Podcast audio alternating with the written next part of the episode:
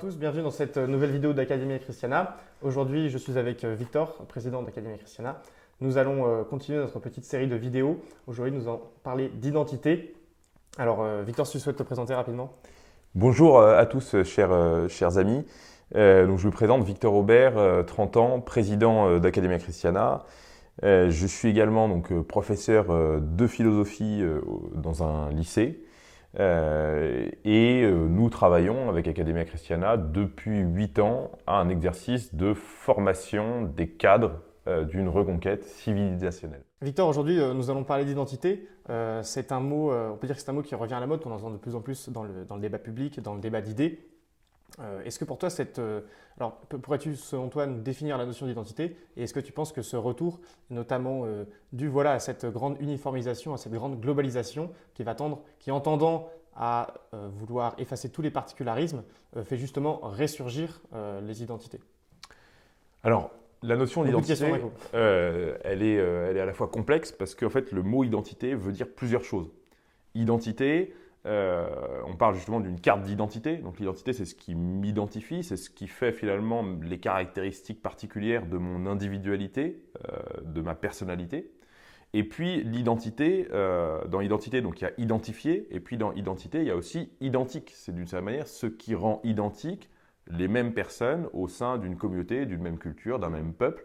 ce sont donc finalement le, lien commun, hein, les caractéristiques communes qui rassemble un certain nombre d'individus sur des critères qui peuvent être à la fois euh, historiques, euh, culturels, euh, mais aussi, on pourrait parler d'identité choisie aujourd'hui.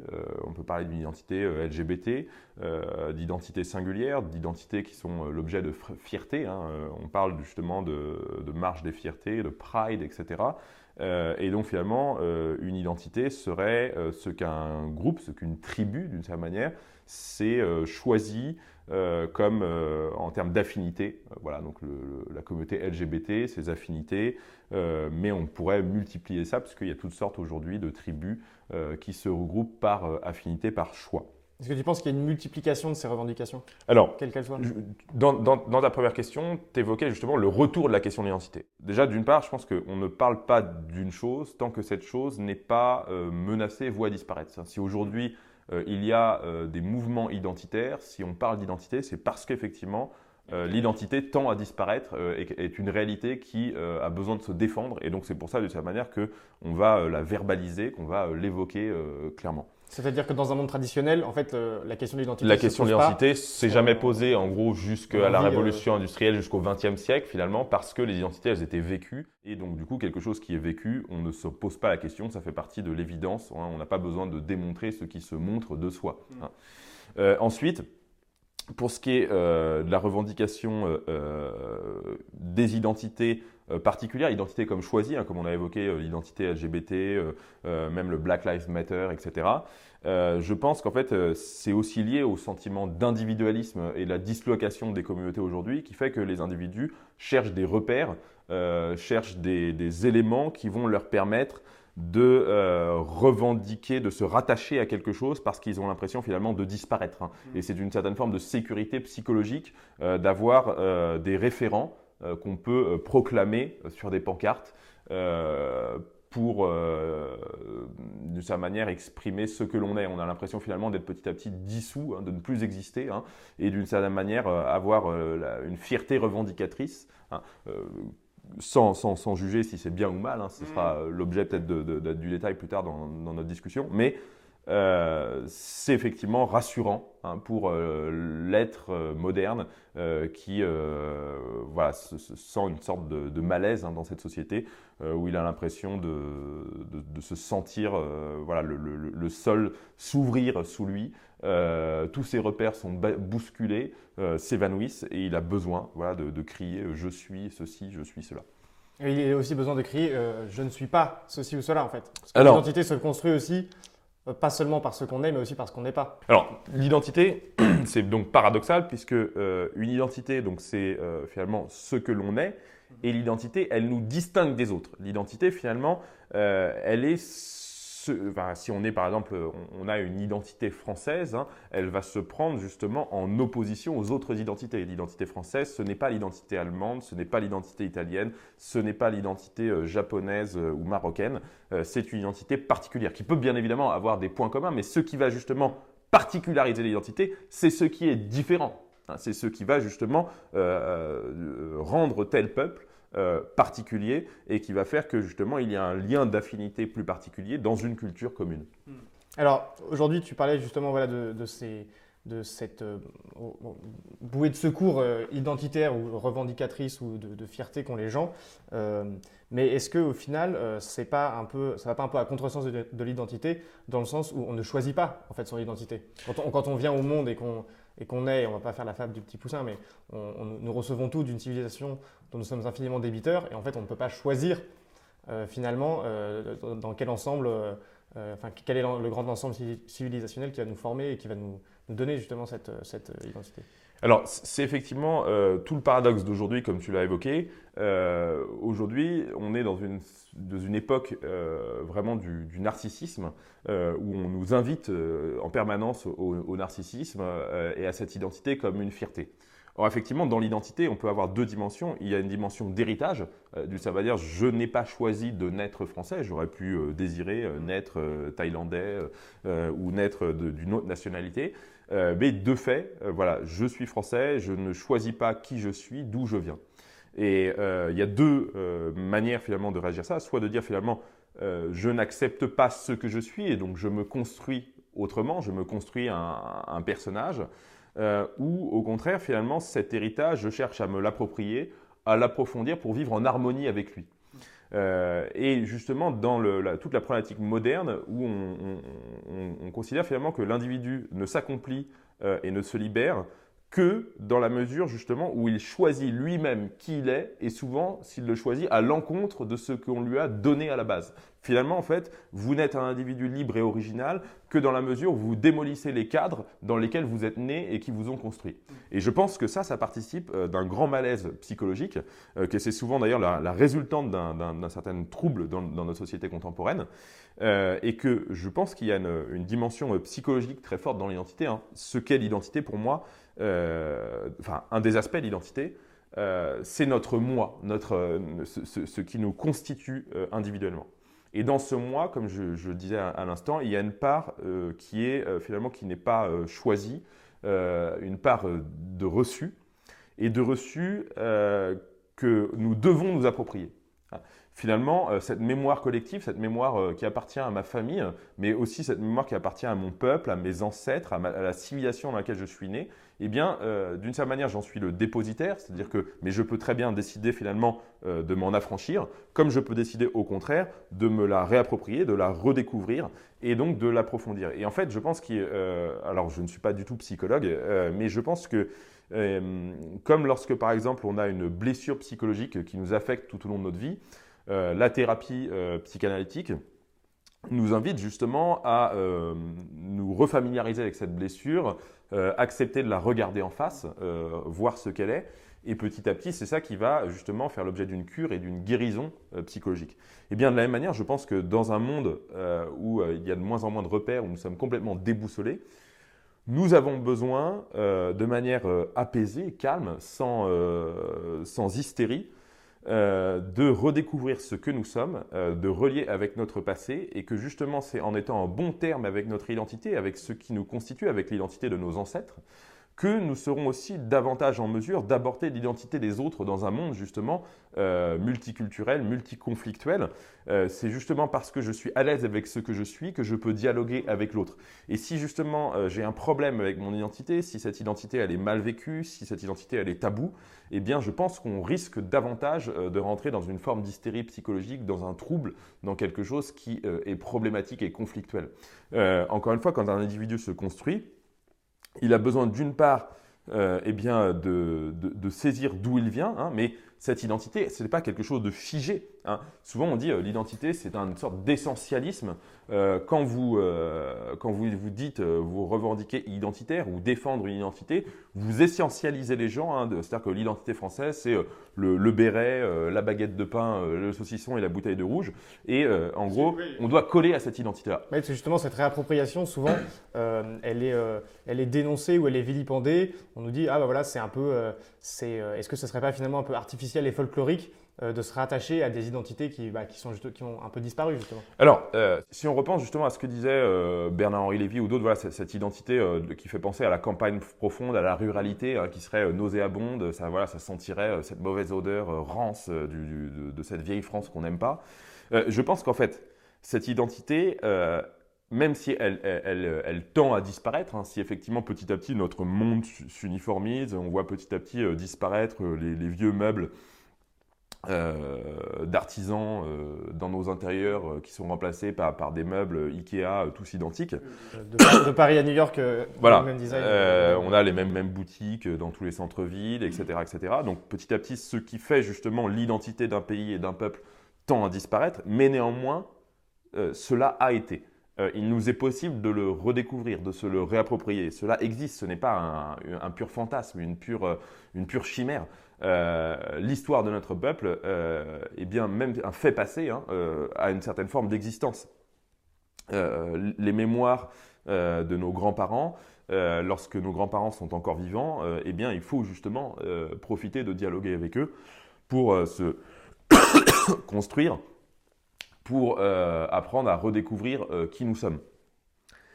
Et je pense donc euh, cette dimension folklorique, hein, elle est évidemment euh, aujourd'hui euh, utilisée par la société de consommation. Hein. Il y, a tout un, un, folklore commercial. Mm. Hein, euh, et c'est tout le paradoxe, justement. Par exemple, on peut penser à, à l'Oktoberfest en Bavière, hein, qui, d'une certaine manière, euh, voilà, est le symbole d'une identité euh, rurale d'un peuple qui est encore préservé, authentique. Et en même temps, l'Oktoberfest attire des milliers de touristes du monde entier. Comme la Saint-Patrick ou des choses différentes. exactement. C'est tout le paradoxe de, de, cette identité dans un monde globalisé, etc.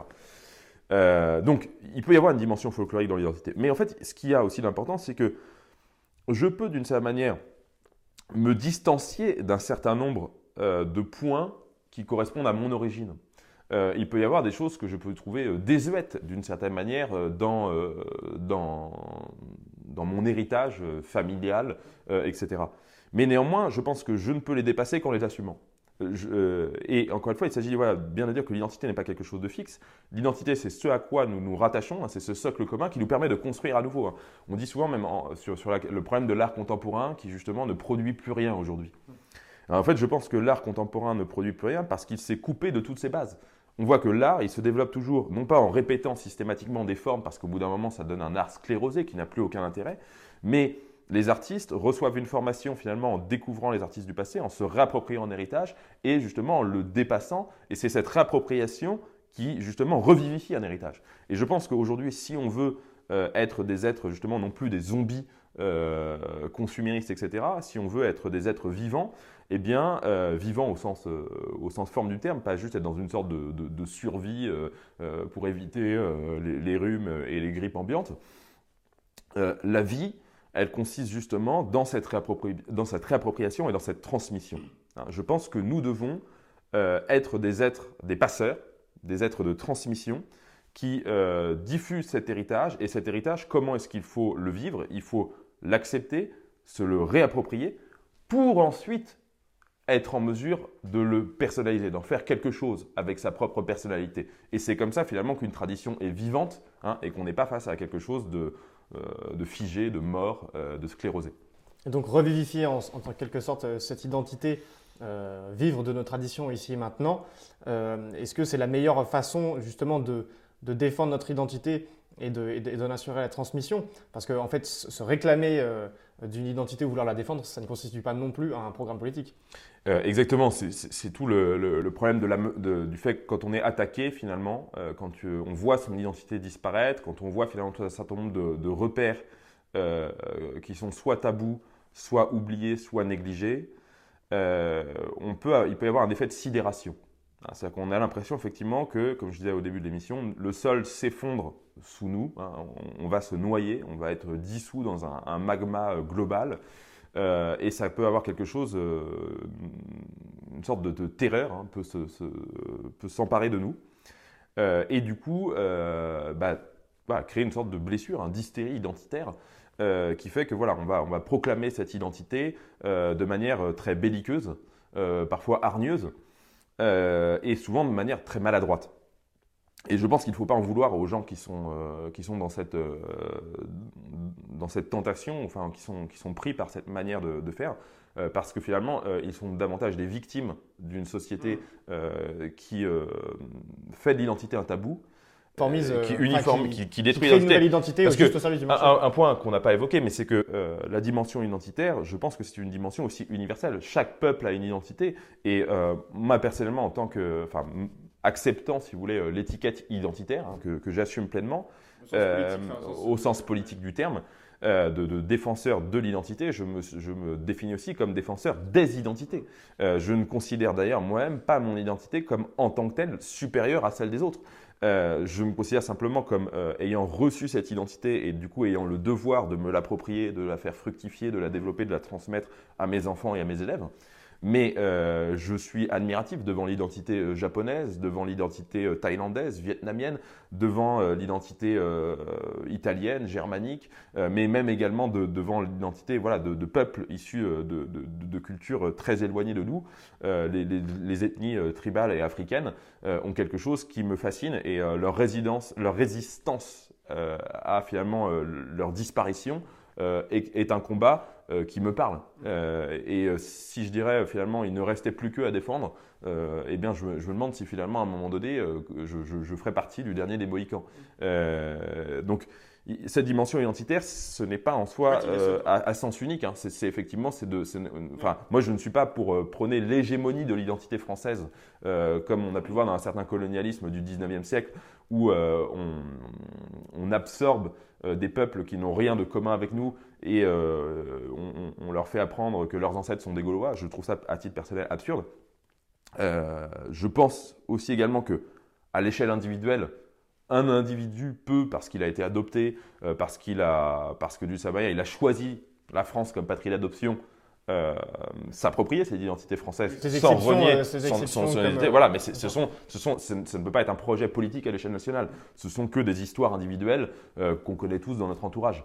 Euh, mais néanmoins, voilà, l'identité, euh, c'est quelque chose finalement qui fait partie pour moi d'une des facettes, euh, et, une facette non négligeable, hein, de la psychologie humaine. Hein. C'est une, dimension anthropologique très précieuse et qui devient un point de, crucial aujourd'hui dans la mesure où elle est menacée ou elle disparaît. Et donc en tant qu'identitaire français, il y a un double combat à mener, si je te suis bien, dans le sens où effectivement on va devoir euh, donc, enfin, se réapproprier notre identité et donc combattre celle de peuples étrangers qui viennent sur notre terre, et en même temps combattre ce système à tuer toutes les identités. Mais c'est tout, c'est, tout le paradoxe justement, notamment avec la question de l'islam, parce qu'en fait, euh, on, a vécu euh, ces derniers jours plusieurs décapitations, dans celle de Samuel Paty à la sortie d'une école, celle de, à Nice de, de, trois Français.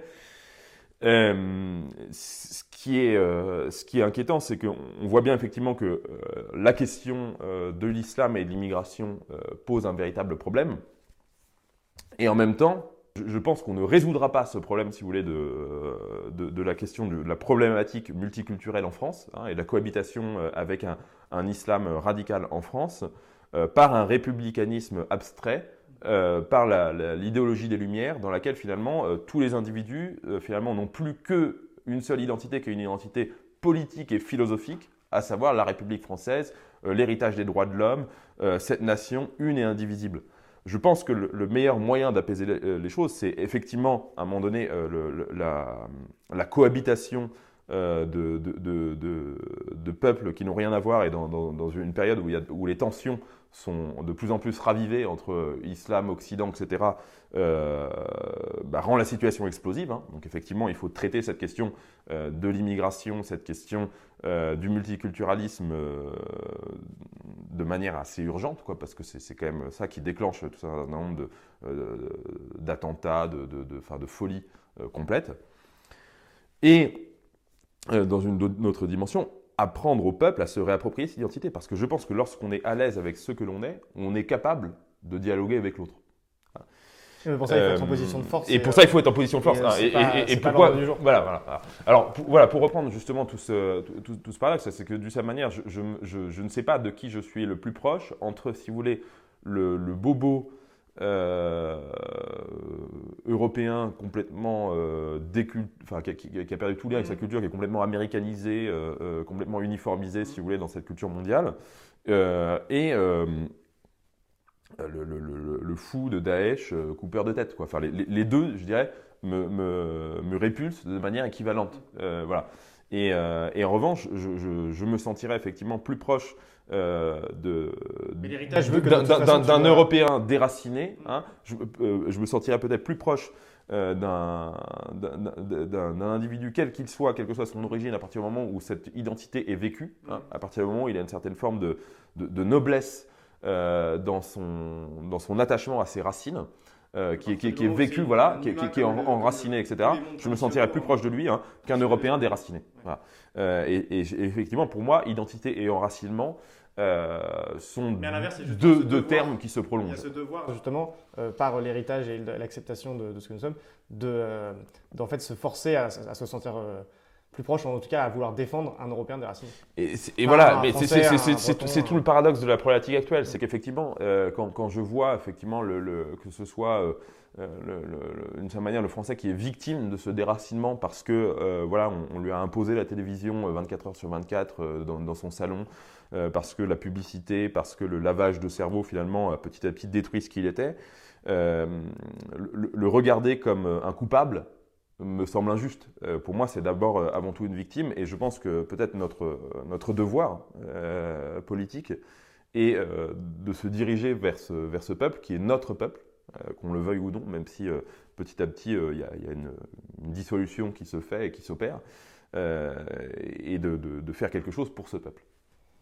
Pour finir, comment est-ce que tu pourrais, euh, euh, euh, est-ce que tu pourrais faire une synthèse sur voilà, ce qu'on entend par exemple à, à Académie Christiana quand on dit catholique et identitaire? Oui, alors en fait, je pense que pour moi, l'identité, ce n'est pas, comme j'ai essayé de le, développer ici, un programme politique. ce n'est pas une théorie politique de l'identité. être identitaire, ce n'est pas défendre une certaine forme de régime ou une certaine forme d'idéologie. Pour moi, l'identité, c'est une problématique réelle, contemporaine du monde dans lequel nous vivons et que euh, mettre des mots M-O-T-S sur les mots M-A-U-X que nous vivons euh, me paraît euh, du devoir de gens qui cherchent à réfléchir sur le bien commun et à agir en politique. Si on ne met pas de, de mots sur ces mots, on reste aveugle, on est incapable de résoudre cette question-là. Euh, on a entendu un certain nombre de critiques qui disaient voilà, euh, que nous étions des essentialistes de l'identité. J'espère avoir répondu à, cette critique. Euh, que nous mettions en avant le caractère biologique de cette identité, que nous étions en quelque sorte finalement racialistes.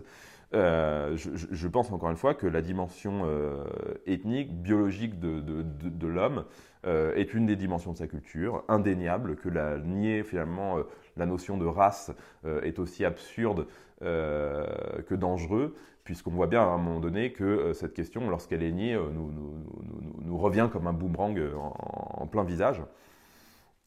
mais néanmoins, en fait, qu'il s'agit justement de l'assumer sans hystérie, de, dire ce qu'elle est, d'essayer de, la comprendre, de voir comment elle se problématise dans le monde dans lequel nous vivons, et ensuite de voir quelles sont, si vous voulez, c'est un peu comme un médecin, quoi. à un moment donné, il faut un diagnostic pour trouver le remède. Mmh. Et euh, nous, le remède nous semble être celui de l'enracinement, euh, qui est très humble. Hein. c'est quelque chose à la portée de tout le monde et en même temps qui ne réglera pas tout.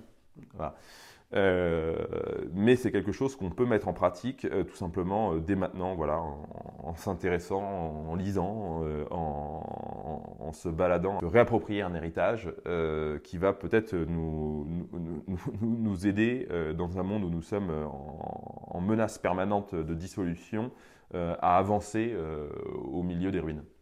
Très bien, merci Victor. Est-ce que tu as, qu'est-ce que tu proposerais comme lecture euh, pour approfondir un peu cette question de l'identité justement? Alors, j'ai, amené avec moi quelques livres. le premier, celui de Julien Angela, catholique et identitaire, qui traite justement cette, un peu cette, cette question compliquée hein, de, de, de, l'identité et de la défense de l'identité en tant que catholique, hein, qui pose pas le problème avec on a pu évoquer la dernière encyclique du pape Fratelli Tutti. Donc voilà, Julien Angela essaie de, de répondre et de manière assez brillante à cette question-là. Euh, deuxième euh, livre, euh, Ce que nous sommes, aux sources de l'identité européenne, donc édité par l'institut, nos amis de l'Institut Iliade. c'est donc un, livre collectif dans lequel il y a une, tentative hein, de, par Philippe Conrad et, Jean-Yves Le Gallou de redéfinir un peu ce qu'est en particulier de l'identité européenne. Et puis euh, un dernier, euh, alors celui-là qui n'est pas forcément en lien direct avec l'identité, même s'il est euh, donc La jeunesse au pouvoir de, Julien Angela, hein, c'est le même auteur que Catholique et identitaire. mais je dirais que c'est voilà, un peu le, livre anti-boomer par excellence et, et, qui parle justement d'un des aspects qui me semble intéressant sur la question de l'identité, euh, qui est la perception générationnelle.